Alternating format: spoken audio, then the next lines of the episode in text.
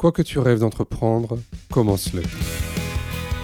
Moi, c'est quelque chose qui, m'intéresse particulièrement d'avoir cette, euh, quelque sorte, cette euh, légitimité de, la vie quotidienne avec le handicap et pouvoir euh, se rendre utile en quelque sorte. Le, le bonheur, c'est pas un état de fait, c'est une moyenne. Donc ça veut dire qu'il y a des hauts, il y a des bas, et, et tu reconnais les hauts parce que tu as connu les bas et inversement.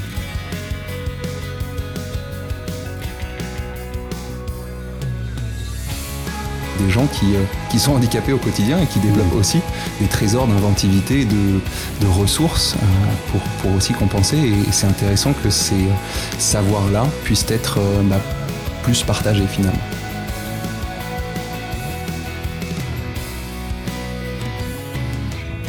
Je suis François Bernard, directeur général du GAPAS, association accompagnant des enfants et des adultes en situation de handicap dans toute leur citoyenneté. Avec Handicap Histoire 2, je vous propose de rencontrer des personnes ayant fait de leur handicap une force.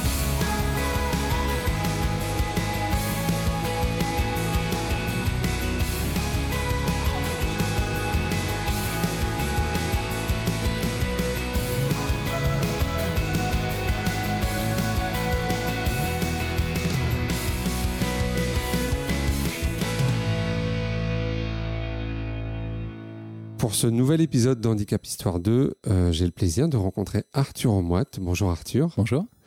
Merci de m'accueillir chez toi. On est, on est en direct de ma cuisine. Exactement. On est dans le Vieux-Lille, un endroit que je connais bien. Je, suis, je, vais presque dire que je suis comme à la maison, euh, puisque je suis lillois euh, également. Donc c'est un vrai plaisir d'être dans ce quartier. Alors sans plus attendre, Arthur, je te propose de te présenter et puis nous dire un petit peu ce que tu es, ce que tu fais dans la vie. Ok.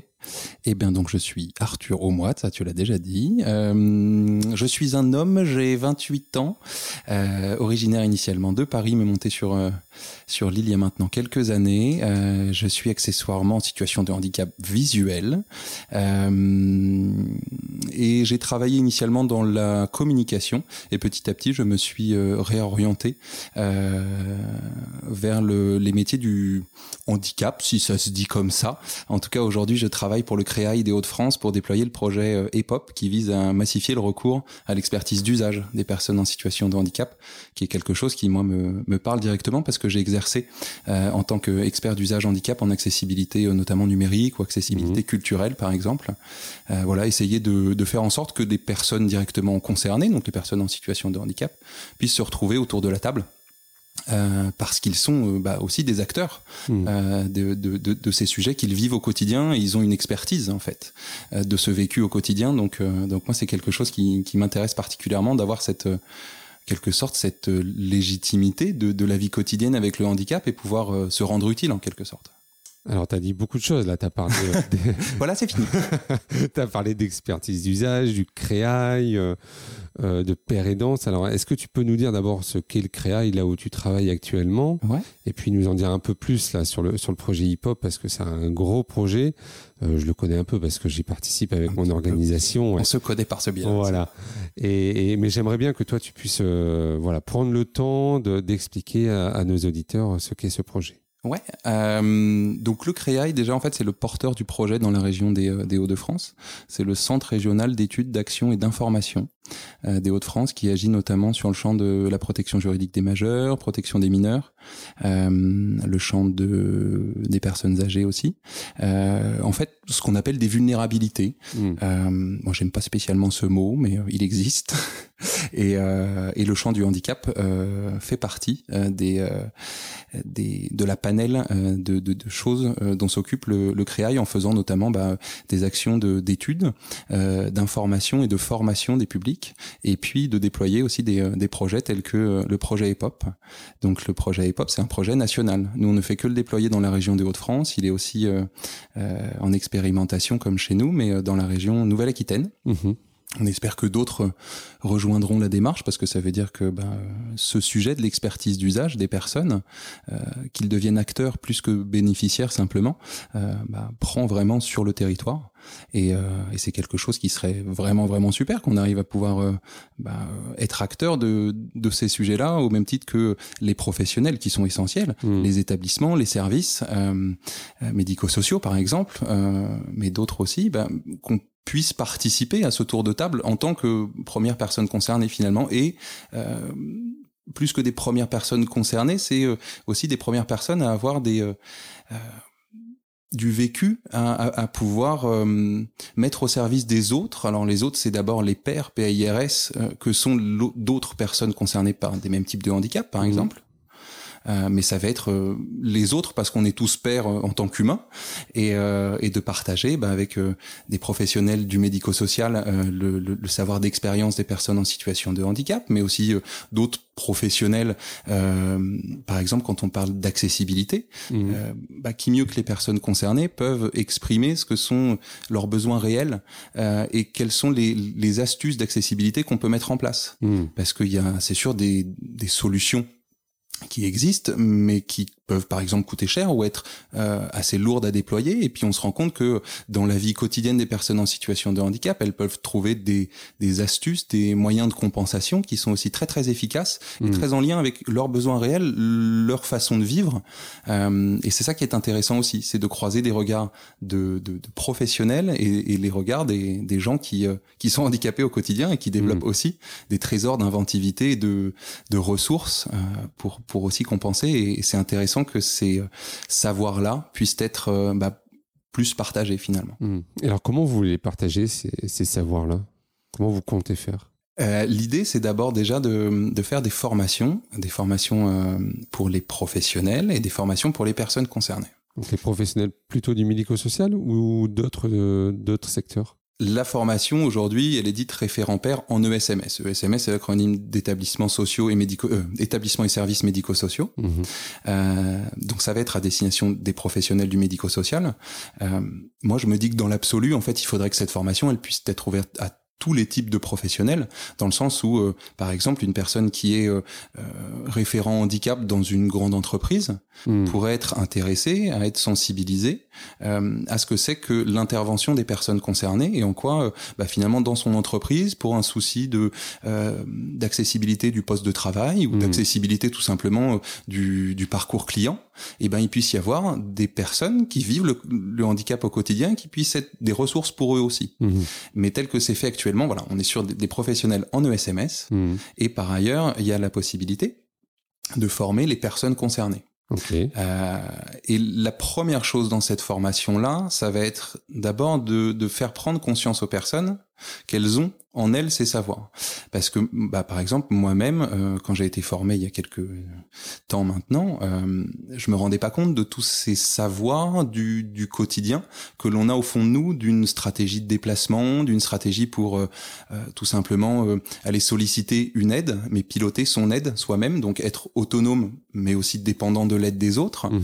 Euh, de, mais des exemples tout bêtes. On est dans ma cuisine euh, euh, là et, et- et finalement tout est adapté pour moi, tout est rangé de la bonne façon. Mmh. Il y a des euh, euh, petites étiquettes sur les épices et il me suffit de passer un, un petit stylo qui vocalise parce que j'ai enregistré étiquette par étiquette ce que c'est que cette épice-là ou une Mhm. autre ou euh, parce que toutes ces choses-là me sont euh, nécessaires et c'est Mhm. des choses que j'ai euh, appris parce que d'autres pères m'en avaient parlé. Je les connaissais pas du tout ces choses-là à la base. Mmh. Et, euh, et c'est toutes ces petites astuces qui nous permettent d'être plus autonomes, dont on n'a pas nécessairement conscience. Et parce que ça, ça peut être aussi parfois euh, simplement des euh, simplement des postures, par exemple. Quand Mmh. je vais euh, quand je vais solliciter de l'aide à une personne avec euh, mon expérience aujourd'hui, je sais que bah, l'aide, je vais la solliciter d'une façon un petit peu particulière, toujours être euh, en position de, de piloter en quelque sorte l'aide et qu'elle ne m'échappe pas parce que si une personne euh, euh, et ça m'est arrivé par exemple pour traverser tout simplement un trottoir, alors il y a des gens qui proposent même pas l'aide, qui, qui Mhm. vous attrapent par le bras et, et vous amènent de l'autre côté du trottoir. ouais. Et puis, euh, euh, à l'inverse, quand on demande de l'aide euh, et qu'il y a des personnes qui répondent oui, euh, c'est euh, c'est pas n'importe comment, c'est pas euh, à n'importe quel rythme, c'est euh, bien traversé dans ce sens-là et pas dans l'autre, parce que Mhm. sinon on n'est pas dans, dans le bon côté. Et euh, c'est aussi euh, là, pour quand c'est de l'aide moins ponctuelle mais plus quotidienne euh, avec mes proches, euh, bah, je sais que je vais manager mon aide et ne pas toujours demander à la même personne. Pour la simple et bonne raison qu'au bout d'un moment, bah, si on veut aller loin, il faut ménager sa monture. Mmh. On connaît l'adage, euh, donc ça va être aussi pas nécessairement demander toujours à la même personne. Et aussi, c'est pas demander toujours à la même personne parce que par exemple, euh, bah, si ce maillon là de ma chaîne d'autonomie euh, tombe. Mmh eh ben je me moi j'ai cette expression qui est il faut pas mettre ses yeux dans le même panier hmm. et c'est de dire que c'est pas faut pas mettre tous ses œufs dans le même panier et demander de l'aide euh, toujours à la même personne parce que ça peut bien sûr arriver qu'on se fâche avec une personne qu'on se sépare quand on est en couple ou je ne sais hmm. quoi et ben ce jour-là euh, et ça m'est arrivé parce qu'on parle vraiment d'expérience donc ça m'est arrivé précédemment et le jour, en l'occurrence, c'était mon conjoint. Euh, le jour où ce conjoint-là est, parti de ma vie, euh, mm. bah, je me suis retrouvé euh, bien dans la panade parce que non seulement il y a le choc de la rupture amoureuse, ça c'est mm. une chose, mm. mais en plus il y a reconstruire toute son autonomie et tous ces petits relais d'aide qu'on peut avoir à droite à gauche, ses habitudes et autres. Euh, je crois qu'on est parti très loin dans le sujet. Je sais pas ce que je disais.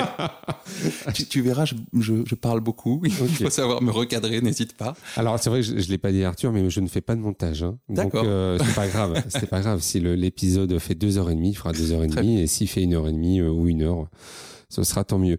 Euh, tu disais justement de former des pères, euh, mais c'est pas que des pas que de former des personnes euh, déficientes visuelles. Ça peut être euh, tout type de personnes qui est en situation de handicap. Absolument. Le, le seul prérequis pour ces formations-là, euh, c'est d'être soi-même en situation de handicap et d'avoir envie de pouvoir le transmettre. Mais il faut avoir envie à un moment donné de, de reconnaître son expertise. Hein. Ouais et finalement d'en faire quelque chose pour les autres. Tout à fait. Et quand on dit d'en faire quelque chose, ça peut être simplement une, une voie bénévole pour accompagner d'autres personnes qui sont en situation de handicap et qui viennent par exemple de l'apprendre, donc qui hmm. peuvent être intéressés à être accompagnés pour qu'on leur montre un peu des, possibles et un chemin là-dedans. Au début, on est quand même sidéré. Euh, mais ça peut être aussi des personnes qui ont envie de euh, que ce soit une, une, une, voie professionnelle euh, plus pérenne et que ça puisse par exemple déboucher vers un, un salariat dans, mhm. dans une entreprise ou une autre et d'être le l'expert d'usage du handicap. Alors j'espère qu'un jour il y en a il y en aura même plusieurs experts mhm. d'usage parce qu'il y a plusieurs types de handicap. Mhm. Euh, mais effectivement, l'idée du projet, c'est de massifier le recours à l'expertise d'usage. Mais c'est pas très reconnu, ça. Tu sais que ça, ça, ça pose des questions aux professionnels euh, qui vont te dire, mais euh, comment est reconnue notre compétence sur l'accompagnement des personnes euh, Quelle place ont les pères aidants dans un service, dans une association qui accompagne des personnes Tout ça, ça vient un peu impacter quand même. Absolument. Et, et c'est véritablement une transformation. Hmm. déjà, il y a le changement de paradigme de dire que bah, une personne passe de bénéficiaire où on vient l'aider, à là, ça devient une ressource. Donc déjà, c'est considérer autrement la personne. Et c'est vrai que ça peut, par exemple, dans les établissements et services médico-sociaux, euh, dont c'est vraiment le, euh, le, but et le quotidien que d'accompagner les personnes. Si on dit bah non, en fait, là d'un coup, les personnes vont s'accompagner elles-mêmes, ce qu'on ne dit pas, hein. c'est parce que c'est c'est pas comme ça. Mm. Euh, mais ça peut être interprété comme ça. Mm. Qu'on leur dit bah finalement euh, merci, mais au revoir. Euh, je comprends absolument que ça puisse être très mal interprété parce qu'au fond c'est pas du tout euh, ce que ce que l'on veut faire et c'est pas du tout le but. Hmm. Le but c'est pas de dire euh, on n'a plus besoin des professionnels. Oui, on n'est pas dans l'opposition. Il y a, y a besoin du savoir des professionnels. Hmm. Et le savoir des professionnels, il fonctionne avec aussi le savoir des personnes, parce que euh, un professionnel va avoir ses a été formé là-dessus, connaît parce qu'il il a son expérience de vie à lui aussi. Hmm. Mais son expérience de vie à lui, c'est d'être accompagnant de personnes en situation de handicap, mais il le vit pas au premier plan. Et il n'a pas toutes ces expériences de vie et d'astuces euh, qui vont être trouvées, créées par les personnes qui hmm. le vivent au quotidien. Donc c'est quelque chose qui se qui se complète. C'est ça, c'est ce que j'allais dire. Vous êtes bien complémentaires. Ouais. Finalement, euh, au regard d'un professionnel euh, avec l'expertise d'usage de la personne. Absolument. Et parce que ça, ça n'existe pas beaucoup quand même, les postes euh, financés pour des pour reconnaître l'expertise d'usage. Ouais. Ça, ça existe. votre ambition aussi, ça, de à un moment donné de de faire reconnaître ça? Ce, ce, serait effectivement l'idéal euh, hmm. et, et, la finalité de dire à un moment, ben, une personne en situation de handicap peut tout à fait, euh, grâce entre guillemets à son handicap, accéder à l'emploi parce que il a ce savoir-faire, ce savoir de l'expérience que bah, finalement, tant qu'on ne le connaît pas soi-même, on ne mmh. peut pas l'avoir. Donc du mmh. coup, il, il, est en quelque sorte avec ce petit plus du handicap et ce serait peut-être ce pourquoi il serait euh, recruté, par exemple, dans une entreprise qui va faire de, de, de, de l'accessibilité des ERP, par mmh. exemple, mmh. Euh, ou de l'accessibilité numérique, euh, en disant, bah, il y a, y a des développeurs qui connaissent euh, la théorie de l'accessibilité, mais il y a aussi, et qui vont travailler avec, des personnes en situation de handicap qui vont leur expliquer, alors écoute, je vais prendre mon iPhone, je vais te montrer l'application que tu as développée, il y a des choses qui fonctionnent, mais il y a des choses qui fonctionnent pas, pourquoi? Je vais te les montrer tout de suite en live, et on va optimiser en fonction des besoins réels des personnes. Hmm. Et ça, ça pourrait être hyper précieux. Et moi, je, je rêve que ça puisse exister un jour, pour moi comme pour les autres. C'est, ce, ce serait génial qu'on puisse se dire, bah, le handicap d'une personne peut être une ressource pour nous. Et, euh, et du coup, fort de ça, bah, on va pouvoir euh, l'embaucher. Quoi. Quand on voit les chiffres du, du, du, chômage de personnes en situation de handicap aujourd'hui, euh, ce, ce, serait génial qu'on puisse bah, avoir une, une, une voie euh, professionnelle en quelque sorte, hmm. grâce à notre handicap. Maintenant, faut être clair là-dessus aussi. Je souhaite pas que toutes les personnes en situation de handicap, pour elles, euh, ce soit la seule voie professionnelle, parce que hmm. ce serait euh, euh bah, un, un, espèce de non-choix en hmm. fait. Et, et, donc c'est l'ouverture d'une nouvelle voie, mais il faut pas du tout que ce soit la seule. Et toi, c'est quoi ta mission alors du coup dans, dans ce projet-là?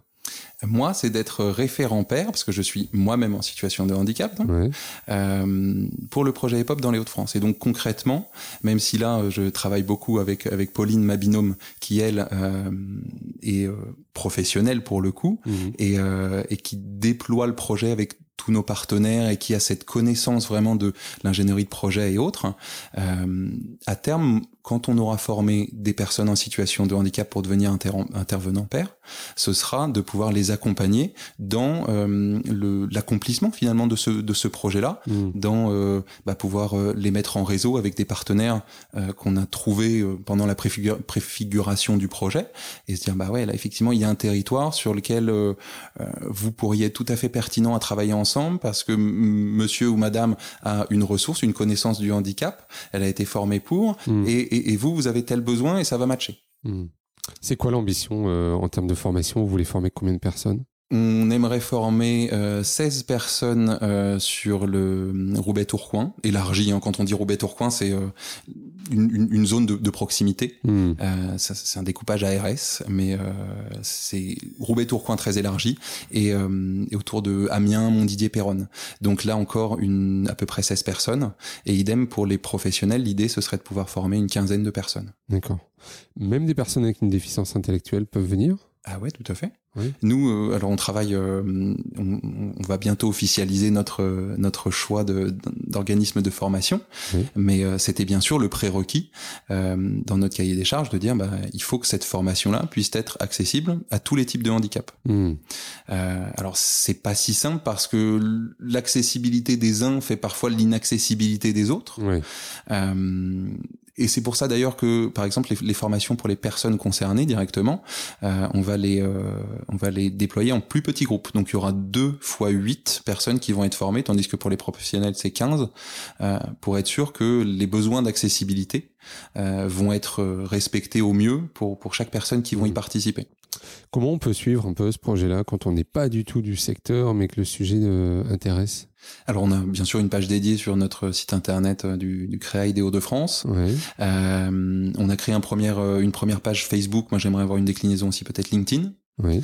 Euh, j'ai un doux rêve de pouvoir faire un podcast comme comme tu le fais là et de pouvoir aller à la rencontre de de personnes, euh, d'établissements, d'entreprises qui ont décidé de, de, de, de, passer le pas et de pouvoir faire intervenir d'une façon ou d'une autre une personne en situation de handicap experte. Okay. Euh, et en fait de, de pouvoir montrer euh, que c'est quelque chose de possible parce que c'est vrai que c'est un tel changement de paradigme et euh, que le fait de pouvoir montrer et expliquer qu'est-ce qui se passe, comment on le fait, pourquoi on le fait, quels sont les freins, mais quels sont les leviers aussi? Mmh. Euh, moi, ça m'intéresserait particulièrement. En plus, bah, forcément, l'audio euh, m'intéresse particulièrement. Mmh. Euh, et, ça m'intéresserait bien de pouvoir faire euh, ce format-là en podcast avec une déclinaison en article web pour que ce soit accessible aussi, par exemple, aux personnes sourdes. Mmh. mais j'aimerais bien, par exemple, ça. et puis, bien sûr, vous pouvez nous, nous, nous contacter directement. Pauline et moi-même, on peut retrouver toutes nos, nos, coordonnées sur un maximum des communications qu'on peut trouver sur Internet pour pouvoir nous, nous contacter directement et on pourra expliquer effectivement le projet et, et, euh, et, voir avec les personnes, si c'est par exemple des personnes en situation de handicap, euh, quelles seraient leurs appétences et est-ce qu'elles euh, se sentiraient de pouvoir participer à cette, à cette formation par exemple? Hmm. Tu as dit au, tout début en te présentant que tu étais malvoyant. Est-ce que tu peux nous dire un peu quels sont tes défis au quotidien par rapport à ça? Les défis, alors c'est une question très large parce qu'il y en a partout des défis, euh, mais euh, le mon premier défi c'est d'arriver à être à être autonome au maximum aujourd'hui je vis euh, dans, dans, un appartement en milieu ordinaire mmh.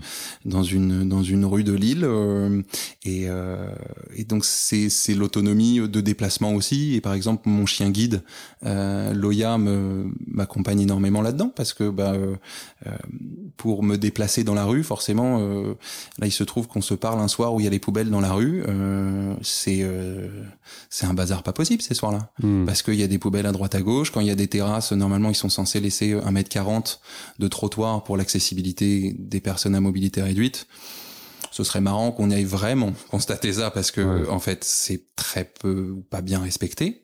Euh, et, et, ce sont des défis de, de, déplacement au quotidien mais mon chien me, me, guide en fait pour me balader assez tranquillement entre tous ces obstacles. Euh, c'est par exemple un défi de, de, du numérique. Le numérique ça pouvait être potentiellement euh, quelque chose de, de, génial pour nous les déficients visuels pour pouvoir accéder à toutes ces informations. Euh, alors, quand je dis accéder, en fait, l'avantage du numérique par rapport au papier, où moi je vais sentir que c'est un papier, mais c'est tout. Mmh.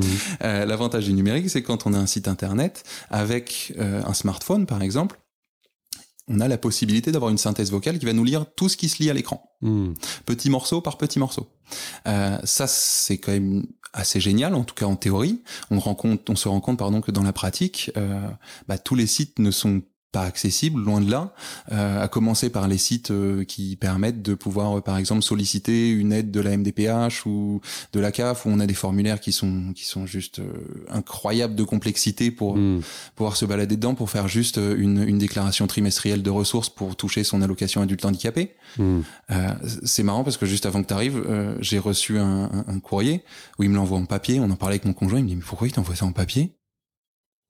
Je dis bah ouais, je suis bien d'accord, mais bon malheureusement il m'envoie ça en papier, donc je vais devoir demander un coup de main à quelqu'un ou me connecter sur le site de la CAF et essayer de, de me dépatouiller avec ce, ce tableau qui est très difficile d'accès, euh, même mmh. avec euh, avec VoiceOver euh, et, et mes, mes, mes, stratégies de compensation. Donc le défi il est un petit peu partout. Le défi il est de. T'as déjà essayé de faire à manger les yeux fermés? J'ai déjà essayé, c'est une catastrophe. bah effectivement, nous au fur et à mesure on s'adapte, on fait, mmh. on fait à manger différemment, on change aussi euh, euh, la façon de euh, présenter après. Tu mets plutôt dans des petits bols, des petits ramequins pour éviter d'en mettre partout. Mmh. Tu, quand tu fais à manger, tu, tu fais aussi avec des ustensiles un petit peu spécifiques. Moi, je mmh. les ai pas encore, mais tu as la possibilité d'avoir des plaques de cuisson qui vocalise, qui te dit vous êtes niveau 8 et pas de foutre à 12 et de tout faire cramer. euh, ça t'arrive souvent quand même ou pas ça? Euh, Maintenant moins, mmh. mais euh, mais au début ouais quand je quand j'étais étudiant et que je me suis retrouvé pour la première fois dans un appart à 20 piges, euh, j'ai fait des conneries. Ouais. et c'est justement ça dont on parle, c'est l'expérience et de se dire, euh, bah moi j'ai galéré, mais j'aurais envie que potentiellement je puisse le transférer à une autre personne qui euh, va moins galérer parce que je mmh. vais pouvoir lui souffler quelques astuces qu'elle prendra ou pas. Si, et si elle en trouve des meilleures, euh, qu'elle me dise. Mmh. mais mais c'est vraiment cette idée-là de bah on tâtonne, il y a un moment où on trouve des solutions et potentiellement si on peut les faire rayonner ces solutions-là, ça nous permet de gagner du temps. Mmh. Et d'économiser de l'argent pour la collectivité publique. Enfin, c'est. Euh, et, et, tout ça, tu l'as, tu l'as appris en, en, rencontrant des gens, en, en étant formé. Comment tu as appris tout ça à adapter ton environnement? C'est une bonne question parce que tu vois, aujourd'hui, je parle justement de euh, prendre contact avec des pairs et pouvoir bénéficier de leur expérience. Hmm. Mais quand j'avais 13 ans, qu'on m'a diagnostiqué euh, cette rétinique pigmentaire aux yeux, euh, enfin, t'es quand même dans un hosto où on te fait comprendre en une après-midi que, en gros, euh, dans quelques années, tu vas être aveugle. Hmm. À 13 piges, hein.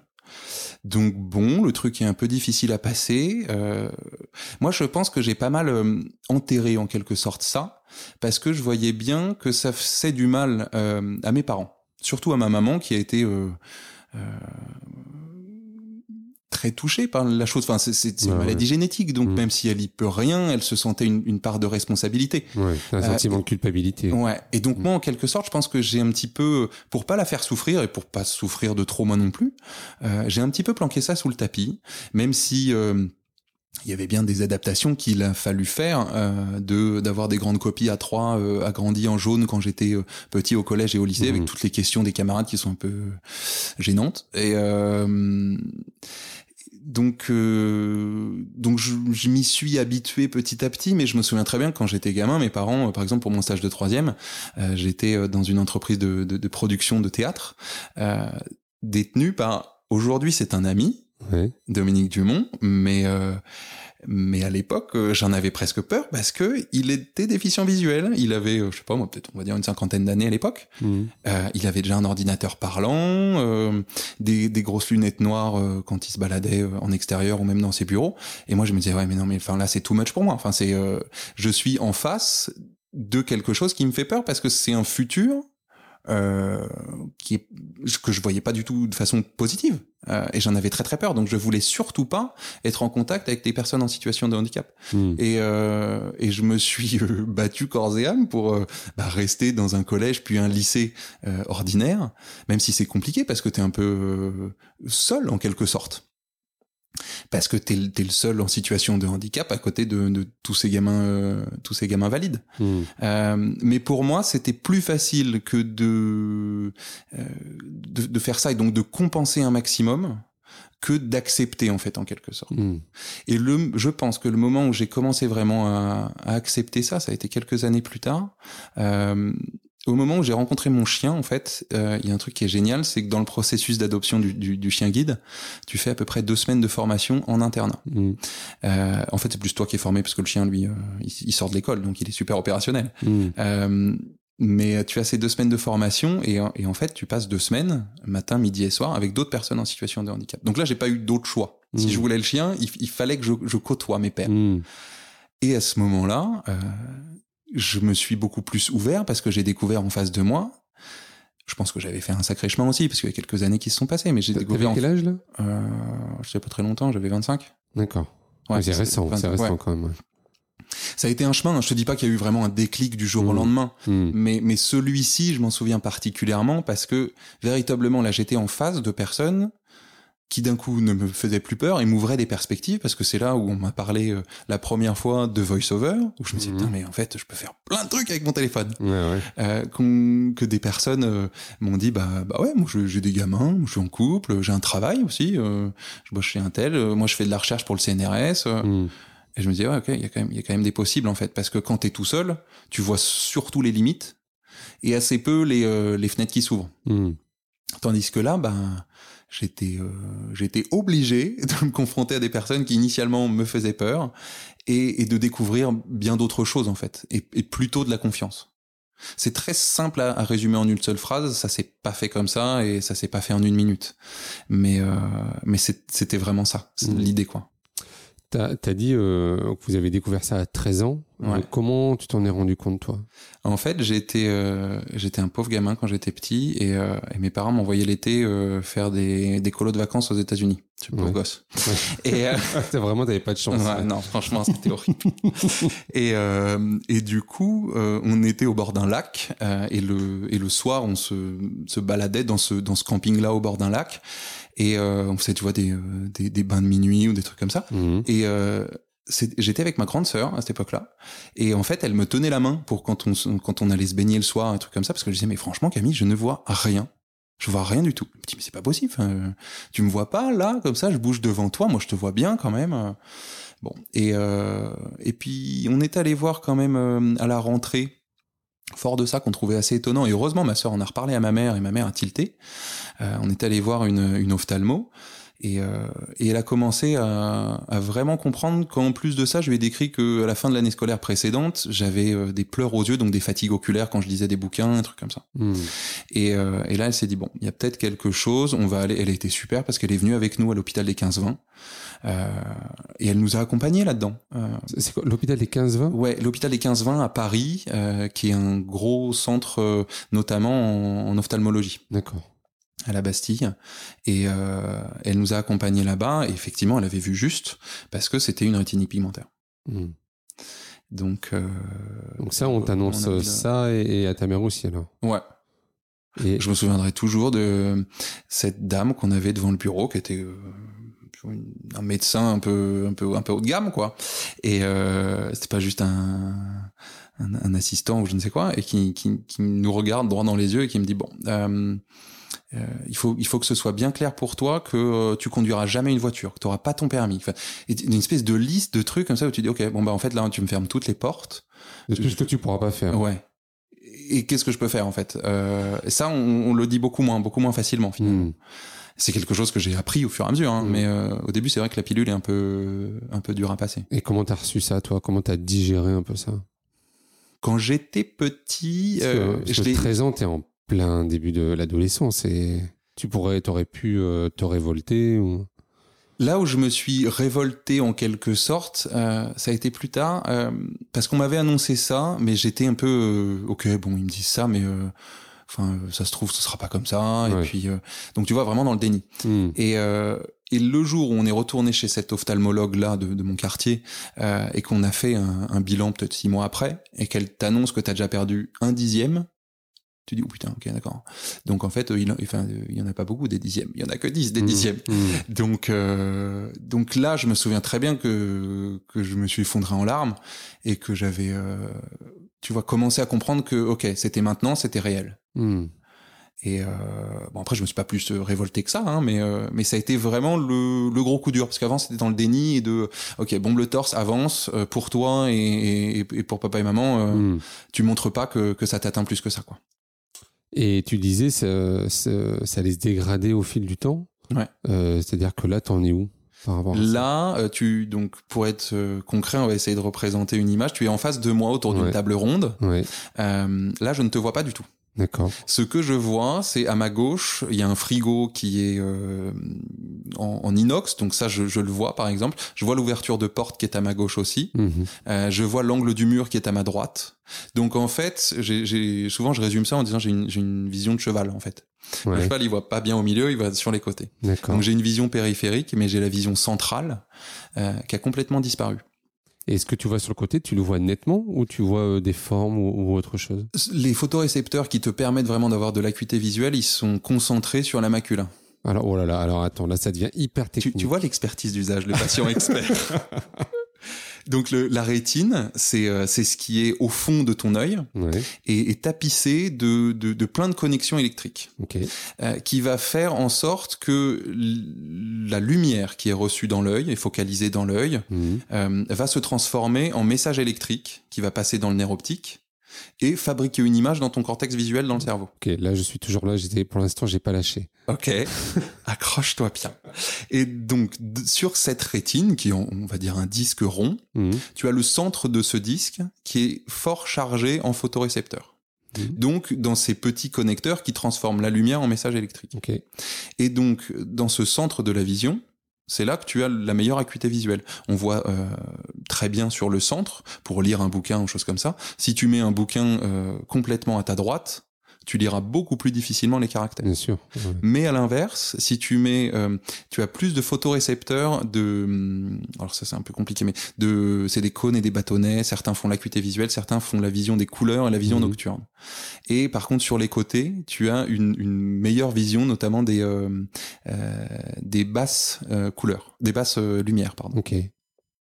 Donc moi je vois sur les côtés, euh, mais c'est très imprécis, c'est-à-dire que je vois des formes. Si là je me mets de profil pour te, bah, ça décentre le micro. Ouais. Et si je me mettais de profil pour te voir, euh, j'ai entreaperçu parce que c'était éclairé euh, par la fenêtre qui est à côté de toi, ta mâchoire. Mhm. Tu es brun, il me semble, et tu as une chemise grise. Et tu as le bras qui est comme ça, un petit peu plié. Alors, non, j'ai plutôt une chemise bleue. Et, C'est le bleu, micro. gris, bon, Bleu, on est dans gris. le- on n'est pas très loin. Je t'ai pas dit orange. Non, c'est le micro qui est orange, tu vois. Ah bah ça, j'avais pas vu par contre. Donc, on- preuve en est que Ouais. c'est assez incertain. Mhm. Maintenant, j'arrive à repérer à peu près quand je me balade dans la rue et que s'il y a une personne qui m'arrive droit devant, si je me mets de profil, je vais la voir arriver. Mhm. Là, là, tu dirais que ta, ta vue, elle est stabilisée ou tu as encore un risque euh, Ah non, non, non, ça, ça continue à baisser. euh, Ah oui. ouais. Je me suis fait une petite euh, frayeur euh, il y a peut-être deux, trois semaines, un truc comme ça. J'étais très fatigué et, euh, et je me baladais dans la rue et je me suis dit là, euh, enfin c'est- pas normal, je, je, je capte pas les gens euh, au bon moment et euh, mhm. je sentais que j'étais pas, euh, j'avais pas le même, la même acuité visuelle qu'habituellement. En général, ce qui est assez, comment dire, euh, enfin euh, concret euh, pour constater cette baisse de vision, c'est les vacances. Parce que les vacances, en général, tu vas faire, euh, je sais pas, moi j'ai une activité euh, euh, sportive, par exemple. Ouais. Euh, moi, je fais beaucoup de ski et, euh, et d'une année sur l'autre, que tu, tu, tu constates que, euh, enfin, je constatais à l'époque parce que maintenant je le fais à l'aveugle le ski. Ouais. Ah, tiens, il y a Loïa qui fait une petite, un petit coucou. Mais, euh, mais le ski que tu fais une fois par an, et ben, euh, tu le, tu le constates que d'une année sur l'autre, tiens, il y a des trucs qui ont bougé. Alors, dis-moi, euh, parce que alors là, j'ai la question qui vient en tête, c'est euh, comment tu fais pour faire du ski? Et ben, tout simplement. Alors aujourd'hui, j'ai adapté. À un moment, tu vois, dans, dans cette phase un peu de déni et tout, j'avais arrêté de faire du ski. Ouais. C'est pas moi qui bois, c'est Loïa. C'est Loïa qui, bon, oui, on a le chien qui est juste derrière et, Et, se euh, ressourcer. Et, et- et donc j'avais arrêté de faire du ski. entre temps, ma sœur a tout à fait changé d'orientation professionnelle et est devenue guide euh, de ski pour les personnes en situation de handicap. D'accord. Et, euh, et c'est elle qui m'a euh, remis à ça en quelque sorte. Euh, et, donc du coup aujourd'hui on fait du ski avec un guide. Donc tu as une, une personne devant, une personne derrière. Moi je préfère être devant. Le Ouais. guide est derrière. Il constate, il voit le paysage et les personnes qui peuvent arriver euh, à proximité. Il, est attaché à toi ou est juste Non. derrière? Tu as la possibilité d'être attaché pour les gens qui sont pas trop en confiance. Tu as la possibilité d'être derrière ton guide aussi. Mais moi qui ai plutôt un bon niveau de ski, je me mets devant. Je suis pas attaché. Par contre, on est en liaison euh, Bluetooth en Ah, permanence. Ok. Et donc du coup, euh, on, on se communique les euh, euh, si je dois aller à, à, à 12 heures donc en face, ou plutôt à 3 heures, ou plutôt euh, Et si tu dois faire des virages, tout ça, là ouais exactement. Putain, ça doit être impressionnant, ça. Donc euh, c'est du lâcher prise. Hein. Ouais ouais. Ouais. En ski alpin. Et puis là on a fait euh, comme c'était fermé euh, l'hiver dernier, on l'a fait en ski de rando. Ouais. Ah, Donc dans des hors-pistes, c'était ouais, la totale. Oh, mais c'est c'est aussi, euh, enfin tu vois, on disait l'inaccessibilité des uns fait l'accessibilité des autres. Moi j'ai adoré faire du ski quand c'était fermé parce qu'il y avait personne en fait. Ah ouais. Et donc c'était d'une liberté où euh, il y avait il y avait quatre clampins sur la piste. euh, et euh, donc c'était euh, problématique pour tout le monde, mais pour moi c'était super parce que les déplacements dans les rues ou sur les pistes de ski ou trucs comme ça, Ouais. c'était vide de, de, de monde quoi. Et t'as dit, euh, il faut euh, lâcher prise. Ouais. Et pourquoi il faut lâcher prise? Oh, parce que si tu penses trop et que et que tu te dis est-ce que je dois vraiment faire confiance à mon guide, euh, tu, tu tu vas être dans une retenue et t'es pas t'es pas dans ton ski, t'es pas fluide, t'es pas euh, donc il, il- il faut impérativement faire confiance, se faire confiance euh, et euh, et puis advienne que pourra. Quoi. Ouais. Ouais. Alors, on est d'accord, c'est quelque chose quand même d'assez euh, d'assez risqué, Mm. mais euh, mais c'est tellement génial à faire quoi. Tu, tu fais d'autres sports ou pas? Ouais, je, bah, je fais du, du vélo, mais euh, ça c'est du tandem du coup, on adapte Ouais. un peu. Je fais de la course à pied, euh, où là je Là. cours pas avec Loya, mais je cours avec un guide. D'accord. Euh, Et c'est-à-dire que là, c'est quoi C'est un pote à toi ou c'est euh, quelqu'un qui. Ouais. Ouais. Ok. mais même maintenant en fait, j'ai euh, par exemple ma sœur, elle, elle habite aux États-Unis, mais quand on fait du ski en France, je le fait avec mon frère qu'on a formé un peu sur le tas. on a acheté des toki, on a le matos. Et pour le, la course à pied, là c'est pareil. j'ai, il y a, y a pas de guide particulier parce que le jour où le guide n'est pas dispo parce qu'il a pas que ça à faire, il y a personne pour aller courir. Donc Et du alors, coup, je peux demander à un pote ou un autre. Ça consiste en quoi alors? Euh, Qu'est-ce qui fait le, le guide quand il court avec toi? Euh, il court euh, à côté de moi et s'il y a un obstacle ou un truc comme ça, il va passer devant et moi je vais le, je vais le coller au train pour faire en sorte qu'on qu'on soit, euh, je, je, sois son ombre en quelque sorte. Donc là où il va passer, je vais passer. Maintenant, si on voit qu'il y a vraiment un truc, une barrière en plein milieu ou un chemin très accidenté, on va s'arrêter, on va marcher. Et... Ouais. Et tu choisis des, des, moments dans la journée où il y a moins de monde? Je suppose que tu vas courir à la citadelle. À la citadelle, ouais, oui, comme beaucoup de Lillois. Vous essayez d'y aller quand il y a qu'importe le moment ou pas? Quand on a envie en fait. Ouais. Donc, euh... ouais, non, en général, il y a plutôt pas mal de monde parce qu'on est disponible, comme tout le monde, le dimanche matin, le week-end, le soir après le boulot, trucs comme ça, quoi. Ok, euh, euh, si je reviens un peu sur l'enfance, donc jusqu'à tes 13 ans, tu as, une scolarité tout à fait euh, normale. Tu as, as, dû dire, as dit aussi, pardon, que après tes 13 ans, tu as dû te battre un peu pour euh, adapter tes, ta vie scolaire. Mm tu as rencontré quelle, quelle problématique à ce moment-là? Euh, bah, la première problématique, c'était sur euh, tous les, les, les, papiers, les polycopiés, euh, les choses comme ça qu'on te, qu'on te donne en cours. Mhm. Parce que finalement, la lecture au tableau, euh, c'était pas trop problématique dans le sens où je suis très dans l'oral. Euh, donc du coup, je, je catchais un maximum de choses à, à l'oreille. Même si c'est sûr que quand les profs étaient facilitants et qui pouvaient me, me résumer des choses ou bien tout lire ce qui est écrit au tableau, et ben c'était c'était super facilitant. Mm. Mais euh, l'essentiel de l'aide, oui, c'était d'avoir des, euh, des, des, polycopiés en agrandi, d'avoir aussi un tiers-temps thérapeutique quand on avait par exemple des examens où il y avait beaucoup de lecture de texte et autres. Parce que mine de rien, même si c'est agrandi, j'y passais un temps pas possible. Ouais. et l'essentiel, en fait, c'était surtout de pouvoir parler, convaincre les profs parce qu'il y, y, a eu un petit peu ça au début, euh, c'est-à-dire que tu, me voyais à l'époque et même aujourd'hui, enfin les gens en général ils tiltent pas que je suis malvoyant. Hmm. Et, euh, et en fait, euh, j'ai eu quelques situations avec des profs qui, qui pensaient que j'étais un peu affabulateur, quoi à avoir ça pour avoir un tiers temps, choses comme mmh. ça. Et donc ça a été beaucoup de temps de pédagogie aussi de dire non non mais il y a vraiment des besoins. Et là-dessus on a été accompagné par un service qui s'appelle le S3AIS, c'était dans les Yvelines. Alors je sais pas si c'est euh, ça existe un peu partout, mais euh... normal, normalement il y en a un dans chaque département. D'accord.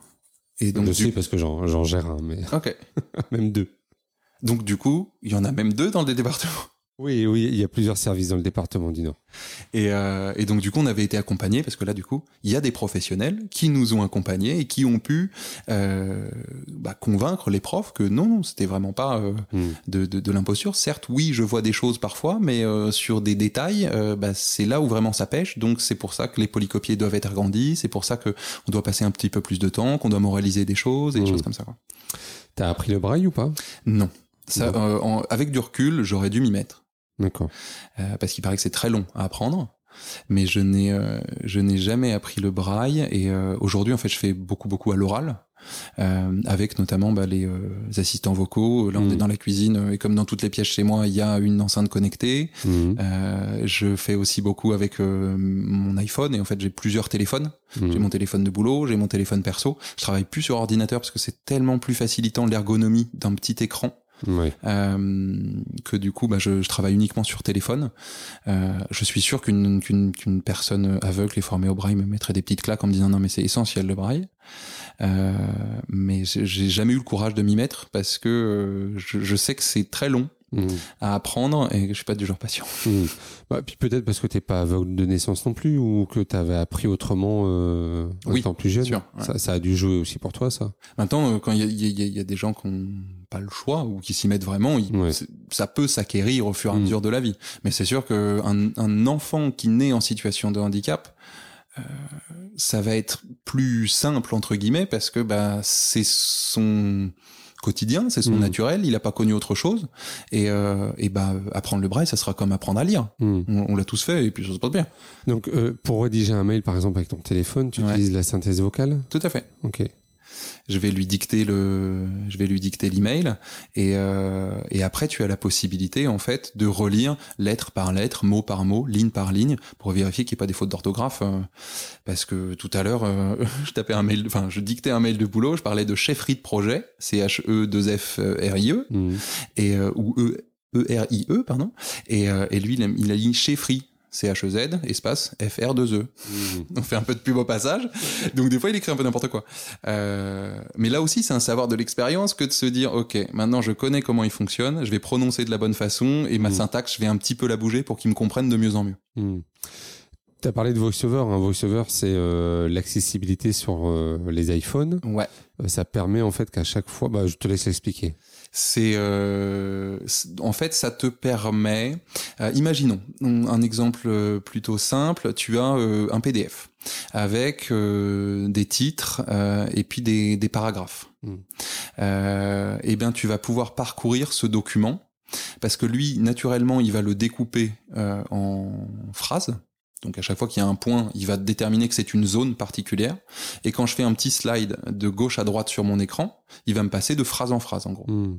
Si je veux le lire maintenant de mot en mot euh, ou de lettre en lettre, il y a la possibilité, avec là pour le coup un slide haut bas ou bas haut, de changer de ce qu'on appelle de rotor euh, pour avoir en fait cette espèce de, de zoom de lecture. Et il va hmm. passer d'un rotor mot, je vais lire de mot à mot, à un rotor euh, ligne euh, pour aller plus vite et, et, et retrouver si par exemple j'ai entendu qu'il a donc tu dis que le texte après il te le redit si tu entends tu dis oh non mais là il a fait un pain tu vas pouvoir aller de ligne en ligne pour repérer là où il a fait l'erreur puis de mot en mot puis de lettre en lettre hmm. c'est très rébarbatif quand on en parle là comme ça euh, quand tu le fais au quotidien tu vas vite alors justement sur VoiceOver, enfin VoiceOver c'est euh, c'est pas une application, hein, c'est d'origine dans, dans l'iPhone, ce qui est quand même vachement bien d'ailleurs. Absolument, pas nativement accessible. Ouais. Et, tu as la capacité, enfin la possibilité plutôt euh, que la, la, parole elle soit soit très lente, soit très rapide. Ouais. Toi, tu es à quel niveau? Euh, ah, ça serait drôle, ça d'ailleurs, tu sais, d'avoir un, un, indicateur du de l'aveugle performance. moi, je suis à 85%. Non mais, moi, ça euh, m'impressionne beaucoup parce que j'ai déjà mis très, très rapide. Ouais. Et il y a des moments, je comprends pas ce qu'il dit. Mais au début, moi-même, c'est le premier truc qui m'a euh, rebuté de VoiceOver, parce que j'avais tripoté un peu les paramètres d'accessibilité, je suis allé voir ce que c'était que ce truc. Oh, et d'un coup, il a commencé à parler dans tous les sens, je comprenais rien ce qu'il me racontait, hmm. et j'ai arrêté tout de suite. Et ça m'a mis peut-être deux ans, trois ans à revenir dessus. Euh, mais c'est vrai qu'initialement, ça, ça, ça, dit tout et, et, super vite. Donc moi, je sais pas, je, dois être à peu près à 65-70% de, de vitesse, ce qui te permet d'aller quand même assez vite, mais de comprendre à peu près ce dont il s'agit. Ouais, mais alors est-ce que ça veut dire que par exemple sur euh, sur le son ou le bruit, tu as développé euh, un niveau de performance différent d'une personne lambda? Oh, je pense que oui.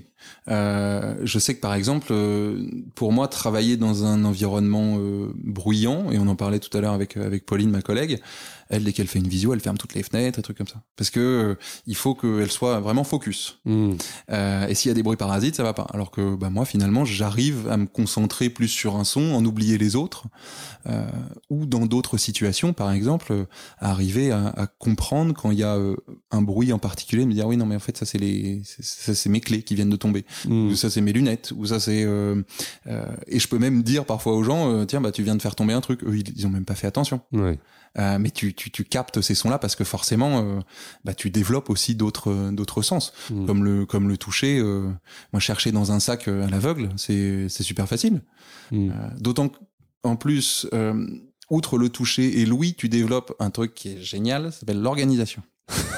Et, et, là, tu es chez moi. si tu ouvres les placards, je sais à peu près où tout est rangé. Ah bah là c'est clair que c'est nickel hein, chez toi. Hein. On est d'accord. C'est ah pas bah. rangé parce que tu venais. Ah ouais bah je peux vous dire que là dans la cuisine chaque place à sa chose, chaque chose à sa place et pareil dans les placards parce que comme ça euh, tu, tu gagnes un temps pas possible euh, parce que tu, tu, au bout d'un moment tu as tes repères. Enfin ton, ton, ton corps il va naturellement euh, à, à, telle ou telle pile euh, ou tel ou tel ustensile de mm. cuisine parce que tu sais où ils sont rangés. Et ça, l'organisation c'est juste génial et euh, moi bon, j'ai un naturel de gros maniaque. Hein. c'est un truc que j'ai appris aussi avec les professionnels qui accompagnent des enfants euh, aveugles ou malvoyants, c'est sur la question de la permanence de l'objet. Ouais. C'est-à-dire que euh, quand tu mets un objet à un endroit, il faut que l'enfant euh, sache si tu l'as bougé ou pas, mm-hmm. parce que si tu le bouges, il va croire que l'objet n'existe pas, sur le fait qu'il ne soit plus là. Okay. Et, et, et, j'ai trouvé ça vraiment très intéressant en termes d'approche. C'est-à-dire que finalement, un, un enfant aveugle, alors peut-être que je dis des, des âneries, mais c'est ce que j'en ai compris, c'est que finalement, il faut le, faut pas ranger à sa place. Il faut lui apprendre à ranger pour qu'ils comprennent finalement euh, l'objet où il est. Et parce que si tu le bouges à sa place, il va plus le retrouver. Absolument. Et ça, c'est éminemment euh, essentiel ce que tu viens de dire, mm. c'est-à-dire de d'accompagner la personne. Ça veut pas dire faire à sa place. Mm. Ça veut dire lui lui donner des clés pour qu'elle puisse faire toute seule, ou en tout cas, elle puisse piloter ce besoin de dépendance. Parce que euh, et, et, moi, je me suis battu mais pendant des plombes avec mes parents quand j'étais petit gamins un peu autodéterminés, euh, pour leur dire non mais vous faites pas à ma place. Hmm. Euh, vous, par exemple, je, me souviens très bien, on a une grosse guerre de territoire avec mon père sur le frigo. Euh, dès que je me rapproche du frigo et que je commence à trifouiller avec mes mains, donc à ma façon, ouais. lui me dit non mais c'est bon, tu galères, je vais t'aider. Non mais je galère pas, en fait, je cherche. Toi, tu cherches avec tes yeux, moi, je cherche avec mes mains. Et j'adore quand il me dit non, il y en a pas dans le frigo et que je le retrouve. Et je suis genre, tiens, qui a raison là? En fait, c'est bien de vivre avec toi parce que du coup, tu ranges tout. Ah oui.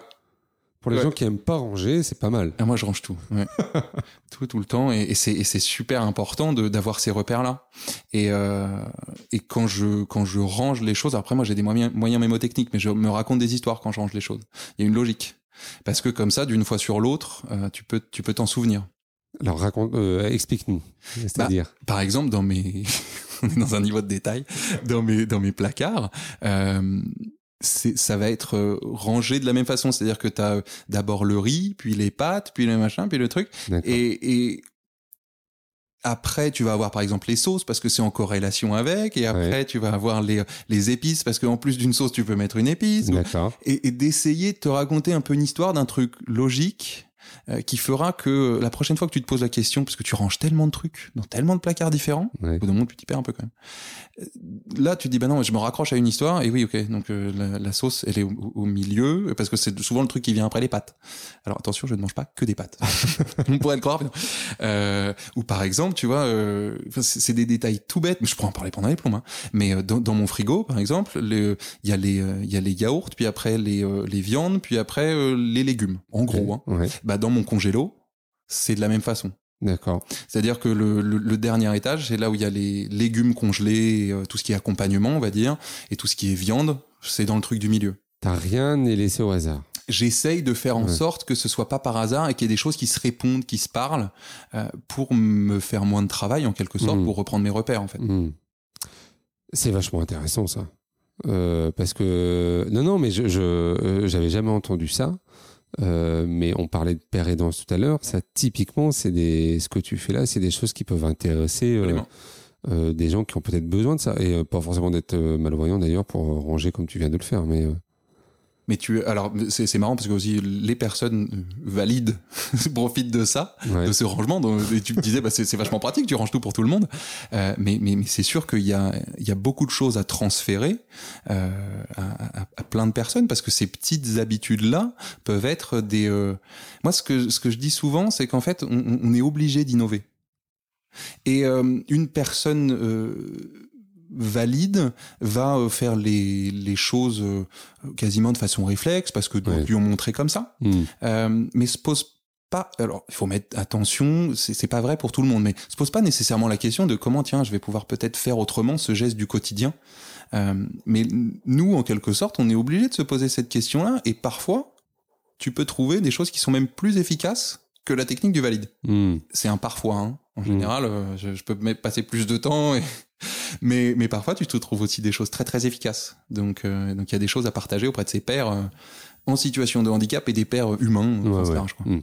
euh, je reviens, euh, excuse-moi, on, on, divague beaucoup et on fait des, des enchaînements, mais euh, du coup sur le parcours scolaire, donc tu passes ton bac normalement, et après tu décides de, de partir sur quel type d'études? Euh, c'est une très bonne question là aussi parce que je, pense qu'il y avait encore un côté euh, un côté déni euh, là-dedans parce que je je devais avoir bah, 17 ans quand j'ai passé mon bac. On a eu cette discussion avec mes parents où il m'a dit bon tu, tu aimerais faire quoi de ta vie et qu'est-ce qui te sera accessible? Déjà, le simple fait de devoir choisir un truc qui me correspond en fonction de mon handicap et pas en fonction de mes aspirations, j'avais déjà un peu de mal. Mm. Euh, je pense à ma mère, elle me dit, mais euh, kiné, par exemple, kiné, tu pourrais faire ça? Non, non, mais euh, pour moi, kiné, c'était, euh, quand j'étais petit, c'était le truc de, de, de, de l'aveugle, quoi, en fait. Ouais. Enfin, c'était ça ou accord de piano. mm. mais ce qui sont des très bons métiers. Hein. Ouais, et, et, par ailleurs, je suis pianiste, et, euh, mais et, je fais accorder mon, piano par, par, des gens, donc j'aurais pu le faire moi-même. Hein. Mais, mais non, enfin, l'idée dans ma tête de me dire, bah, je vais aller là-dedans parce que c'est une case qui m'est appropriée. Mmh. J'avais beaucoup de mal avec ça. Mais on a réussi à trouver un espèce de compromis qui était de dire bah t'es passionné de musique, tu joues de la musique euh, matin, midi et soir, tu me saoules avec ça. donc du coup bah pourquoi pas la musique? Euh, donc je suis allé dans une école d'audiovisuel, euh, dans une section son pour mmh. euh, être ingénieur du son et moi ce que je voulais faire c'était de la musique à l'image.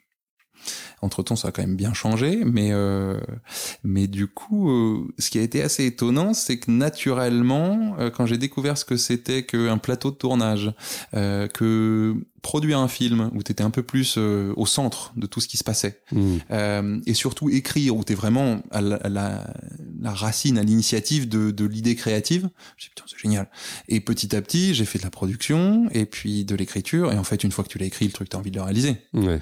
donc j'ai réalisé des films et il y avait je pense en quelque sorte un espèce de, de tiens quoi enfin de tu m'as dit que c'était pas possible regarde un, un, aveugle qui réalise des films un malvoyant mmh. qui, qui réalise des mmh. films tu vois euh, C'était comme un défi pour toi de faire je ça? Je pense que oui. Au fond, au fond, il y avait vraiment de ça. C'était genre crier au, monde que euh, je fais ce que je veux et je et si je veux, je peux. Hmm. Euh, mais c'était vraiment ce que tu avais envie de faire? Ou c'était juste parce que tu avais envie de crier ça? C'est c'est c'est pour moi, la question elle est difficile parce que je suis toujours intéressé par plein plein de choses. J'ai mm. toujours envie de faire plein de choses et c'est euh, mais c'est psychanalytique hein, comme truc. Mais c'est une question de vraiment existentielle chez moi. De en fait, je suis fait pour quoi ou qu'est-ce que je veux faire. Euh, il faut bah, choisir. Non, faut peut-être fait pour faire plein de choses. Ah voilà. Ouais. Et ça, euh... et ça j'aimerais ne pas avoir à choisir. Ouais, ouais. Mais euh, mais le, le, fait de ne pas choisir euh, du tout et de dire bah je vais dans cette case là, hmm. euh, c'était très ouais, très difficile euh, pour moi et, euh, et en quelque sorte peut-être que je me suis sorti de cette case qui était un genre de compromis avec mes parents. Hmm. En, en, en, criant et en leur criant et criant au monde que bah, au fond je fais ce que je veux et je me hmm. mets dans les cases que je veux et si j'ai envie de réaliser un film en l'écoutant plus qu'en le regardant je peux aussi ça veut dire que, euh, en fait, t'as pas envie d'être enfermé euh, dans une prédestinée et que peut-être que dans 5 ans, dans 10 ans, tu feras carrément autre chose. Ouais. On se reparle dans 10 ans, je fais charcutier traiteur, je pense. mais, mais d'ailleurs, ça a été une, un vrai dilemme euh, quand je me suis dirigé petit à petit dans cette voie, d'abord par le bénévolat et le bénévolat pardon et l'action euh, associative, mmh. puis aujourd'hui en tant que salarié ça a été un, un, dilemme parce que je me disais, mais en fait, je suis en train de retourner euh, en quelque sorte vers le handicap et vers une certaine forme de case, parce mmh. que je suis moi-même en situation de handicap et je bosse mmh. dans le handicap. Euh, et je le vis déjà au quotidien, j'ai pas en plus envie de bosser dedans, quoi. En tout cas, c'était un peu l'idée initiale le, truc qui me traversait.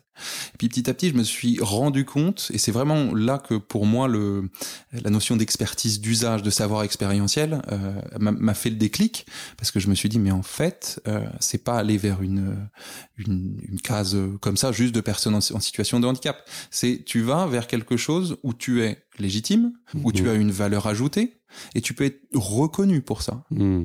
Euh, donc d'un coup, je, enfin, peut-être pas d'un coup d'ailleurs, petit à petit, je me suis dit, mais euh, en fait, il y, y, a vraiment quelque chose à faire là-dedans. Et, euh, et j'y suis allé de plus en plus facilement. Hmm. Mais c'est vrai qu'au début... Euh, T'as eu des éléments déclencheurs qui t'ont dit, allez, j'y vais là?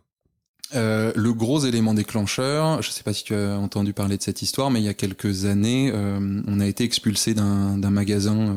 Euh, On va pas citer de nom, parce que ça aurait pu tout à fait arriver dans un autre magasin.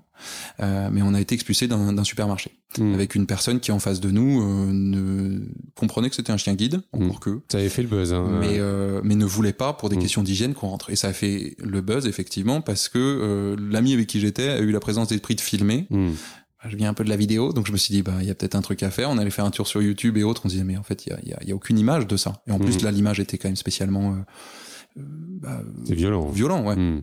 Et, euh, et donc, c'est sorti sur les réseaux sociaux. Ça a été repris euh, pendant une bonne grosse semaine, euh, un peu partout dans la presse, en radio, en web, en télé mm. et autres. Et Et en fait, euh, bah, j'ai eu énormément de personnes en situation de handicap et surtout euh, en situation de, de handicap visuel ou des Mhm. personnes accompagnées de chiens d'assistance qui m'ont contacté et qui m'ont dit bah moi l'histoire elle est pareille, moi j'ai puis j'ai porté plainte et il s'est rien passé et puis euh, euh, au fond bah je sais que maintenant euh, je bah je n'y vais plus dans tel ou tel resto et, et moi je me disais putain mais mais vraiment j'en ai chialé ce soir-là en me disant mais euh, c'est c'est dramatique comme situation. C'est-à-dire que moi ça peut Mhm. m'arriver mais il y a plein d'autres gens qui n'ont pas eu cette chance de le médiatiser, Mhm. peut-être pas le la même force de caractère ou, ou de je peux être euh, très déterminé parfois Ouais. un peu trop Et, Pour euh, rappeler les faits, c'est juste que tu voulais aller faire tes courses avec ton chien guide et qu'on t'a refusé l'entrée dans, Ouais. dans le supermarché Exactement. au motif que tu avais un chien. ouais et que les chiens euh, c'est interdit Voilà. et je lui ai dit mais c'est enfin des Alors que la fait. loi, alors que la loi, normalement, t'autorise. À, à te balader, enfin, à avoir besoin de ton chien pour euh, tout à fait tous tes actes. tu quoi. peux aller euh, partout à part à quelques endroits type des blocs euh, chirurgicaux ou des euh, Ouais. voilà des trucs médicaux où tu as vraiment des Mm. besoins d'hygiène Hmm. c'est ce que j'ai expliqué au gars je lui ai dit mais monsieur je vais à l'hôpital avec mon chien je prends l'avion avec mon chien je vais euh, Ouais, et, et là je peux pas rentrer dans un supermarché quoi et euh, mais malheureusement c'est quelque chose d'assez d'assez quotidien où tu dois un peu montrer patte blanche sans mauvais jeu de Mhm. mots Euh, et de me rendre compte qu'il y avait plein de personnes qui vivaient cette même situation là et qui étaient euh, bah, face à des murs parce que quand ils portent plainte il y a rien qui se passe moi aujourd'hui ça fait trois ans que cette histoire là elle est passée elle a été médiatisée de fou Euh, et pour l'instant c'est pas passé devant le tribunal de, de Marseille Et donc, t'as as porté plainte. Hein. Ouais. On a porté plainte et euh, pour l'instant, il s'est rien passé. C'est toujours pas jugé. D'un côté, on peut comprendre parce que, bah, certes, un gars qui se fait refuser d'un supermarché, euh, à côté de une jeune fille qui se fait violer ou euh, de, de quelqu'un qui se fait agresser dans la rue, Hmm. on est d'accord, c'est peut-être pas le même niveau de gravité. Hmm. Mais euh, à force de, de, de dire bah euh, désolé on peut pas euh, s'en occuper euh, que les flics viennent même pas quand on les appelle pour faire constater une infraction et juste mettre une amende il y a même pas Mm. ça passe devant les tribunaux au fond euh, mais qu'il y a personne qui agit enfin si tu condamnes pas tu pérennises Hmm. et, et malheureusement on n'est pas trop aidé là-dessus parce que euh, moi je trouve que les lois françaises sont extrêmement bien fichues en théorie mais leur euh, application faute, faute de moyens sans doute euh, ne, ne sont pas effectives Hmm. et donc il y a plein de choses qui permettent de, de favoriser l'accessibilité il y a plein de choses qui sont absolument pas respectées tu vois on en parlait tout à l'heure sur les terrasses ou choses comme ça c'est Ouais, ouais. un peu un scandale quoi Hmm. Et donc, ça, à ce moment-là, c'est vraiment l'élément déclencheur. C'est l'élément déclencheur parce que d'un coup, je me suis dit, bah, euh, en quelque sorte, euh, moi, j'ai eu beaucoup, beaucoup de chance euh, et, euh, et, et- et beaucoup d'autres gens n'ont pas eu cette même chance-là. Et, euh, et en fait, euh, bah, c'est peut-être le moment de s'engager à titre personnel pour représenter euh, d'autres personnes et de s'engager aussi en tant que personne en situation de handicap et de d'essayer un petit peu de l'intérieur de faire euh, de faire bouger les lignes. J'étais un peu foufou comme euh, comme Barry à l'époque parce que j'ai découvert beaucoup beaucoup de personnes d'associations euh, qui font des choses juste incroyables. Hmm. mais initialement je me disais mais ouais mais il faut que nous on se lève et il faut qu'on aille défendre nos droits. Et, et, euh, pensant que personne d'autre les défendait que nous en fait c'est pas vrai. Mais euh, mais mais ouais c'était vraiment le, le, le déclic de me dire moi j'ai eu de la chance il m'est arrivé quelque chose mais ça arrive en silence à plein de gens Hmm. euh, et, et il faut il faut s'engager. Il faut s'engager. Moi, je me suis dit, bah ok, bah, donc voici c'est le moment. Et puis après, sur mon chemin, j'ai rencontré différentes personnes. Et aujourd'hui, euh, voilà, je suis je suis sur ce sujet bien précis de, de du savoir d'expérience des personnes en situation de handicap. Hmm. Euh, mais c'est vrai que ça pourra continuer à évoluer au fur et à mesure. Peut-être, je ne sais pas. Ouais. Ça, ça a été quoi ton engagement? Euh, ça a été de, de, de pouvoir euh, déjà dans une association qui s'appelle Andy Voice, euh, qui est une association d'auto-représentants, donc de Mhm. personnes en situation de handicap qui ont envie de porter leur propre voix et leur propre message. Oui. Euh, et donc euh, avec cette association-là notamment, euh, ils ont vu que je portais plutôt pas mal les messages. Hmm. Et, euh, et donc du coup, ils m'ont demandé si je, si je pouvais les représenter au Conseil national consultatif des personnes handicapées, dont Jérémy que tu avais interviewé notre euh, notre président, tu en fais partie d'ailleurs. Oui. Euh, donc ça a été ça notamment et participer à, à différentes euh, commissions et différents travaux, notamment. euh, alors maintenant c'est un peu moins vrai, mais euh, sur la commission culture, euh, j'y ai participé activement pendant quelques temps. Oui. Euh, et puis ça a été même euh, à vraiment échelle plus plus locale euh, de pouvoir euh, bah, s'investir euh, alors c'était moins euh, moins à Lille mais euh, mais de pouvoir s'investir dans une commission communale d'accessibilité Mm. Euh, quand tu es une personne en situation de handicap ça peut être intéressant que que ta voix compte pour faire l'accessibilité de de ta proximité immédiate par exemple Mm. Mm.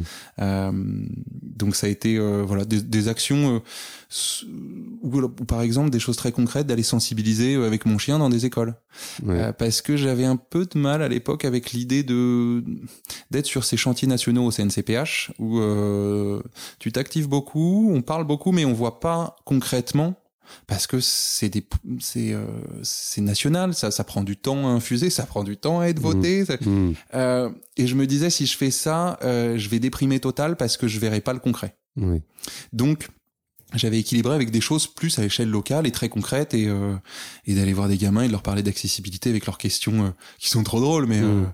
ils, ils ont pas de filtre. Euh, et donc, et euh, t'as euh, t'as- quelqu'un, t'as une amoureuse ou un amoureux parce que quand t'es handicapé, c'est peut-être pas facile. Ou et, et je trouvais ça génial parce qu'on on, on peut avec ces enfants qui vont te poser ces questions-là, choper la balle au bol, au vol, pardon, rebondir et euh, marquer un peu des points Mm. pour que ça devienne des adultes. euh, on aurait peut-être semé des petites graines et se dire bah on aura fait quelque chose de d'intéressant parce Mhm. qu'ils vont grandir avec cette petite graine là quoi. Souvent, je pose la question de, du rôle de ton entourage, mais, mais là, j'aimerais qu'on parle un peu de ton chien. Et, et qu'est-ce qui a fait qu'à un moment donné, t'as, tu as choisi, alors je sais pas si c'est un choix, mais tu vas me dire si je me trompe, Ouais. euh, un chien guide plutôt que, que la canne blanche. Euh, c'est complètement un choix. Ouais.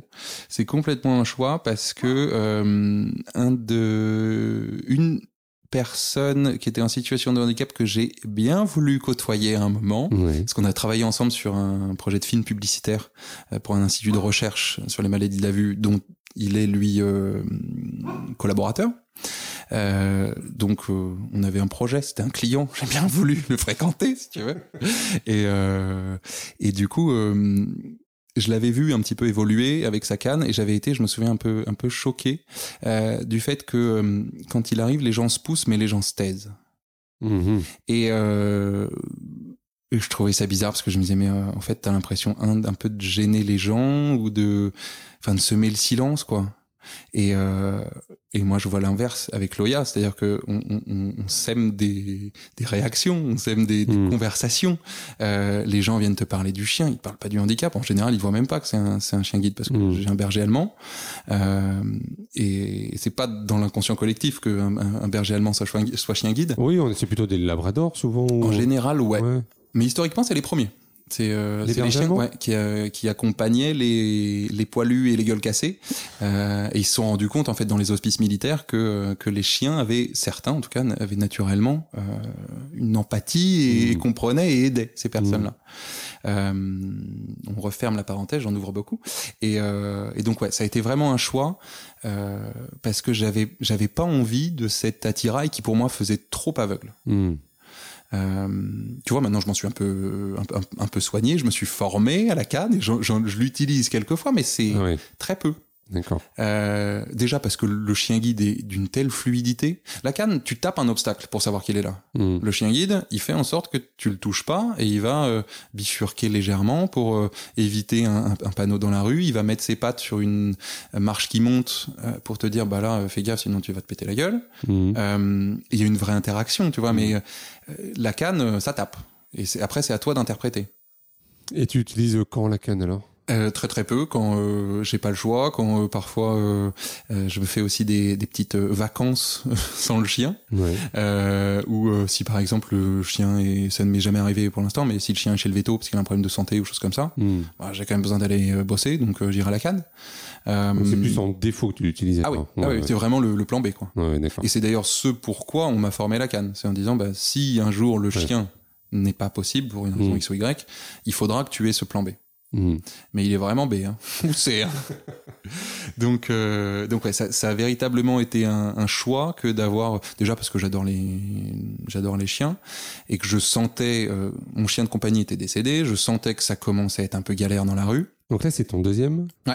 Mais c'est mon deuxième chien à moi, si tu veux, mais c'est mon premier chien guide. Avant, c'était un chien de compagnie, et c'est après que je me suis dit, mais il faut que je joigne l'utile à l'agréable. je veux toujours être entouré de chiens, ça c'est top, mais s'il peut en plus bosser pour moi, c'est c'est encore le mieux, parce que je commençais à sentir que dans les déplacements de tous les jours, je me prenais des coups d'épaule, des poteaux dans les parties, et que, que ça devenait quand même un peu compliqué, ou tout simplement de, de me dire, bah là, il est 16h30, il va falloir que je commence à plier mes gaules pour, pour y aller, parce que sinon je vais me faire avoir par la nuit. Mhm. J'aurais 6 ans et demi, d'accord, mais j'en avais plus 23, 24. Donc, ça demande combien de temps de formation un chien guide? alors, tu as euh, un an de sociabilisation, donc ils sont en famille d'accueil. Et, euh, et, là, du coup, les, les, familles leur apprennent, si tu veux, à rester euh, euh, calme et tranquille dans toutes les situations. Ils l'emmènent avec eux dans le taxi, s'il y a un taxi à prendre, mhm. les transports, l'avion, au bureau, au spectacle et autres. Et ils leur apprennent, voilà, être un, bon chien de compagnie, équilibré et sociable, pas perturbé par des situations particulières. Parce qu'il faut que le chien, il soit, il soit vraiment bien dans ses pattes et, et pas surpris quand il va travailler plus tard. Donc, faut vraiment l'habituer à, tout environnement. Ouais, exactement. Hmm. Plus la, famille va lui faire découvrir des choses, plus il va dire oui, bon bah ok, je connais, c'est normal. Et après, euh, le chien rentre à l'école euh, quand elle a à peu près un an. Euh, pour environ six mois de formation, où là, pour le coup, on leur apprend leur, leur, leur, métier hmm. de guidage et d'apprendre à, euh, bah, quand ils se déplacent, euh, il faut calculer que papa, il est à la droite. Hmm. Donc, on va pas prendre un virage trop serré, sinon papa se mange le mur dans la gueule. Hmm.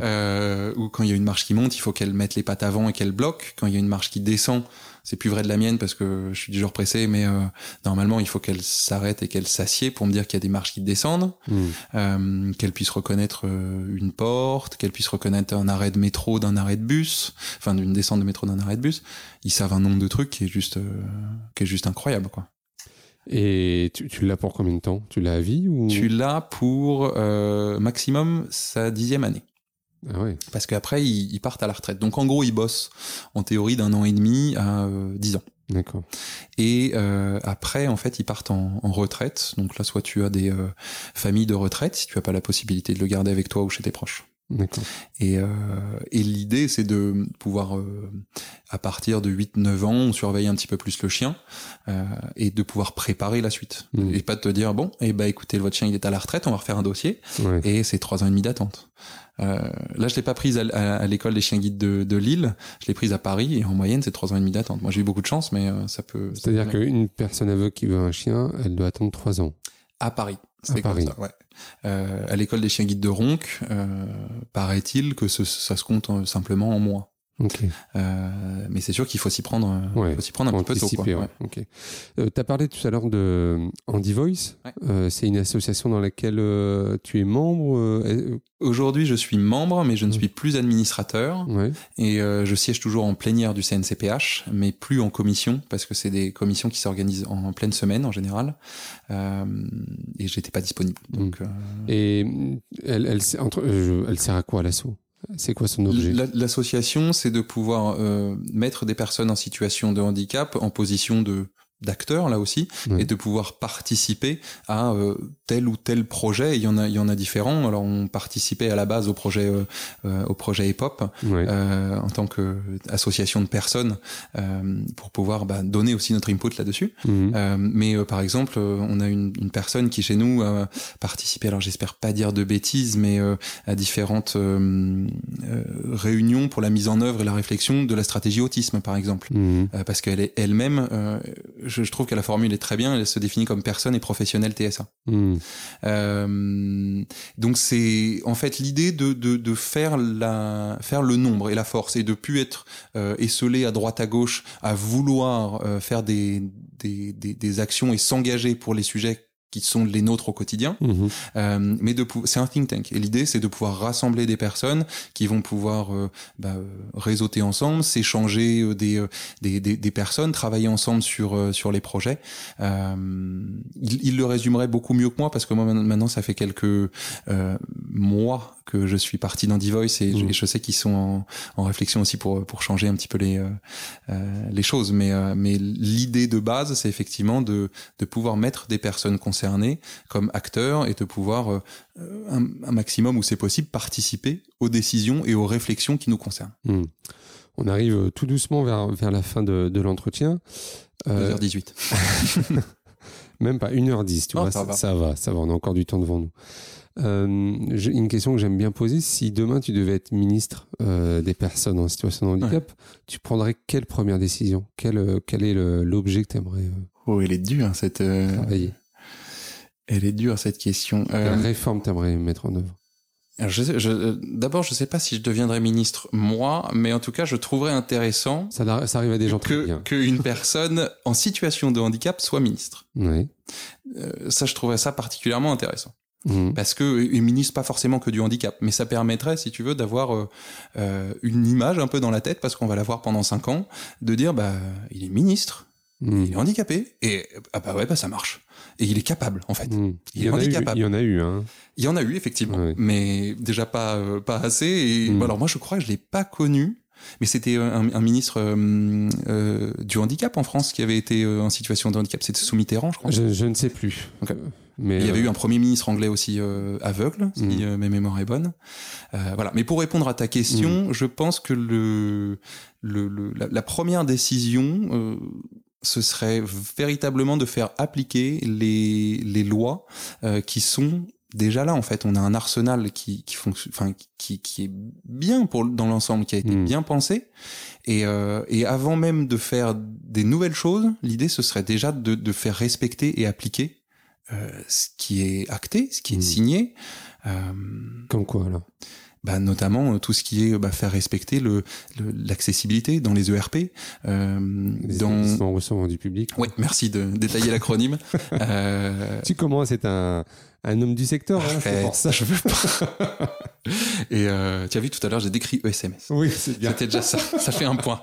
Euh, mais, euh, mais, mais effectivement, ce serait de, par exemple, sur aussi les, euh, les quotas de personnes en situation de handicap dans les entreprises. Mhm. Euh, toutes ces choses-là, elles sont euh, actées, mais pas suffisamment respectées. Et, et finalement, les sanctions qui sont derrière, j'ai pas, j'ai pas envie de tomber dans une logique de sanction uniquement, Mhm. mais malheureusement, dans la tête d'un humain très binaire, la sanction, ça fait aussi partie de la pédagogie. Et si Mhm. un jour tu raques sur un truc, tu vas dire, OK, la prochaine fois, on y réfléchira deux fois. Mhm.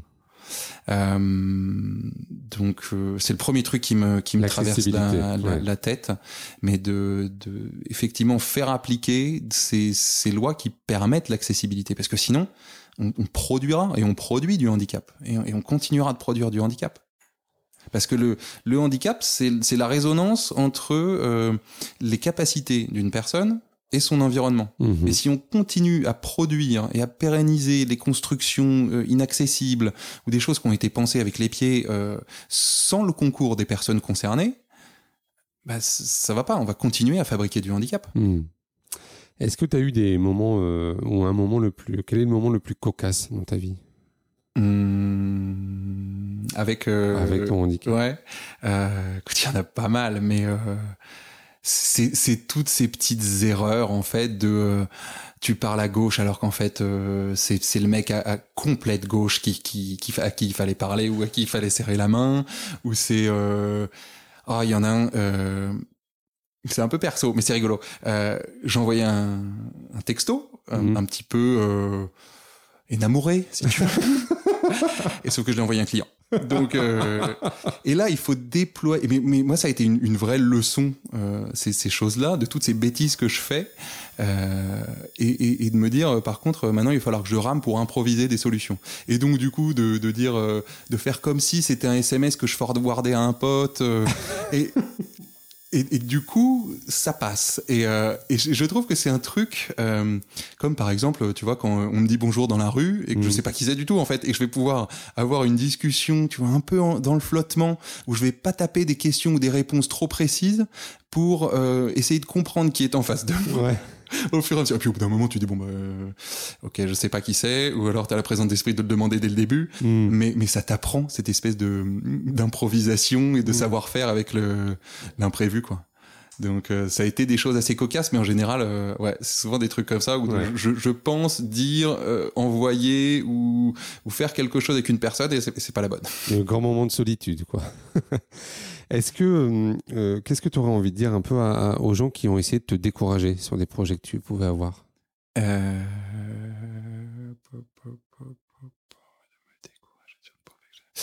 C'est une très bonne question parce que je me suis aussi laissé décourager. Je me suis découragé tout seul. Alors, que- alors je- peut-être une autre question, mais euh, qu'est-ce que tu te dirais à toi euh, au moment où tu étais dans le découragement?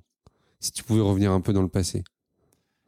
Euh, bah avec du recul, maintenant, je sais qu'il y a des possibles et qu'on peut faire autrement. Et Mm. que- mais euh, mais j'ai toujours et ça, je pense que c'est un truc important à, à rappeler, le fait que même si là on- on parle tous les deux et que on ouvre beaucoup de possibles avec beaucoup de certitudes de mon côté, euh, c'est pas euh, permanent comme ça.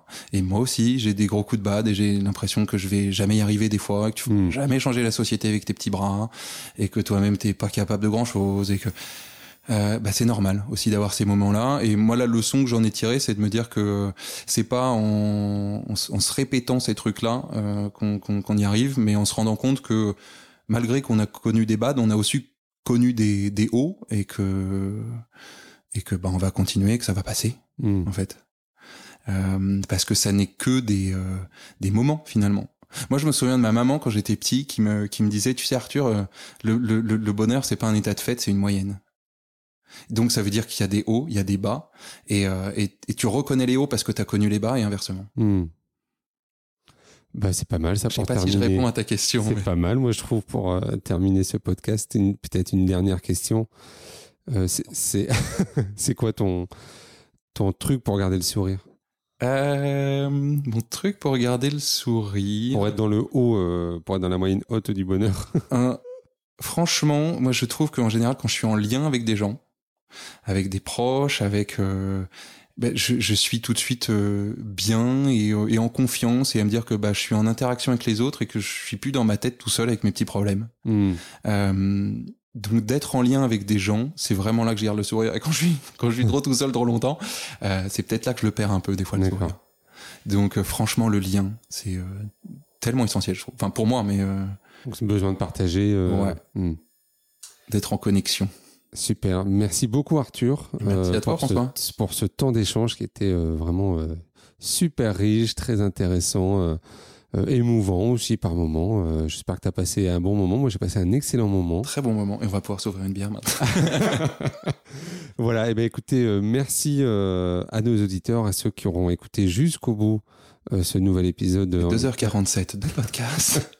de Handicap Histoire 2. N'hésitez pas à le partager sur vos réseaux sociaux. On te suit comment, Arthur? Eh bien, on peut me suivre sur euh, LinkedIn, Arthur Omoit. Euh, J'aime à m'appeler malvoyant clairvoyant.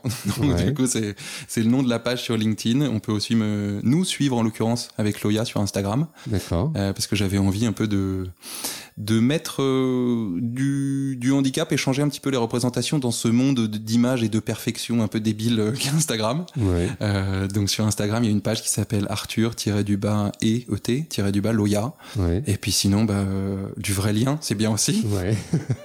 Donc en espérant que On va pas donner Euh, l'adresse, mais on sait non. que t'es- dans l'île je suis dans et l'île et, et je travaille au Créail. On peut facilement retrouver euh, mes coordonnées à moi comme à ma collègue Bo- Pauline sur, sur ces différentes euh, plateformes-là. Donc euh, avec plaisir pour Donc, un échange. LinkedIn, tu acceptes les, les mises en relation? Ah oui, avec plaisir. Ouais, ouais. Eh ben voilà. Ok, super. Merci beaucoup. Merci, à toi. Arthur, et puis à très bientôt. À bientôt. Au revoir. Voilà, vous avez écouté cet épisode de Handicap Histoire de jusqu'au bout.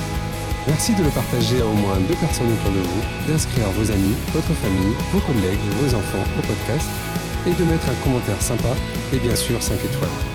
Vous pouvez me retrouver sur tous les réseaux sociaux en tapant Handicap Histoire 2. Je suis François Bernard et comme disait Goethe, quoi que tu rêves d'entreprendre, commence-le. L'audace a du génie, du pouvoir, de la magie.